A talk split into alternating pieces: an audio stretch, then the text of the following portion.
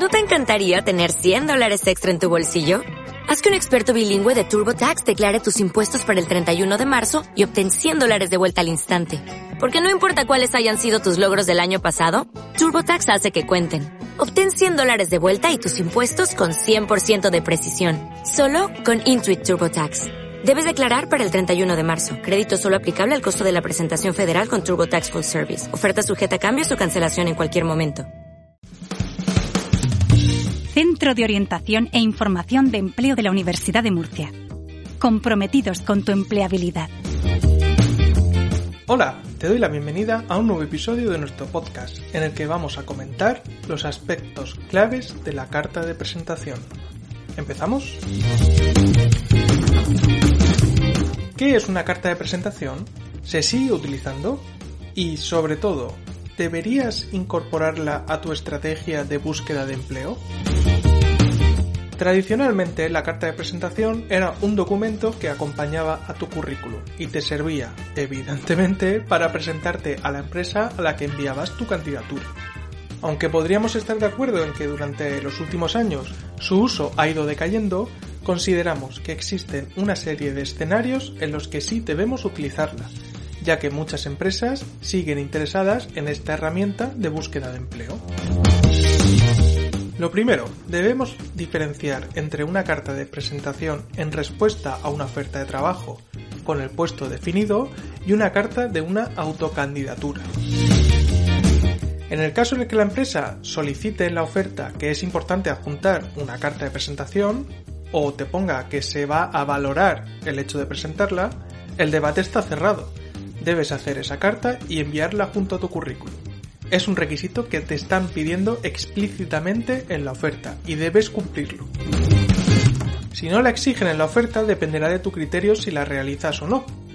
Si tienes dudas, te planteo esta pregunta que te puede ayudar a decidirte.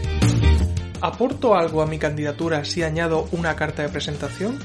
Es decir, ¿aportas algo más aparte de la información que aparece en tu currículum? En caso afirmativo, puede ser buena idea dedicar un tiempo a realizar esa carta. Una estructura que puedes seguir sería abrir con el saludo, presentarte, explicar quién eres, un primer párrafo donde explicas tu propuesta de valor, qué puedes aportar a la empresa. Si es una carta de autocandidatura, en este párrafo deberás también explicar el puesto al que te interesa postularte, por el contrario, si es en respuesta a una oferta, deberás hacer referencia a ella en la carta.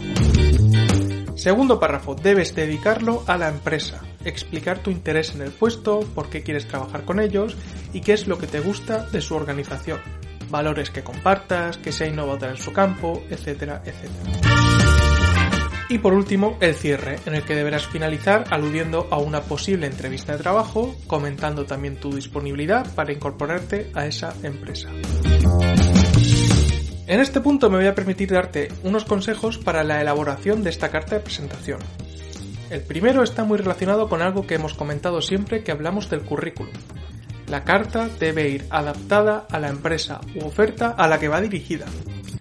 Ya hemos comentado que mandar un currículum genérico y que no va adaptado al receptor puede crear la imagen de que no nos tomamos muy en serio la búsqueda de empleo.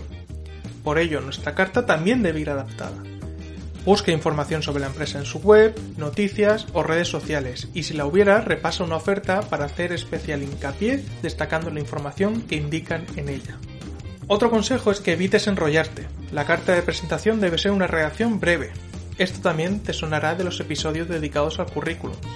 Si redactamos un documento demasiado extenso y no vamos a las ideas principales que queremos transmitir, corremos el riesgo de que no se lean esa carta.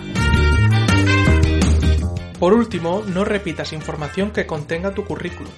A ver, va a haber información como por ejemplo tu nombre que obligatoriamente vas a tener que repetir, pero no caigas en el error de redactar una carta extensa explicando toda tu formación y lugares donde has trabajado.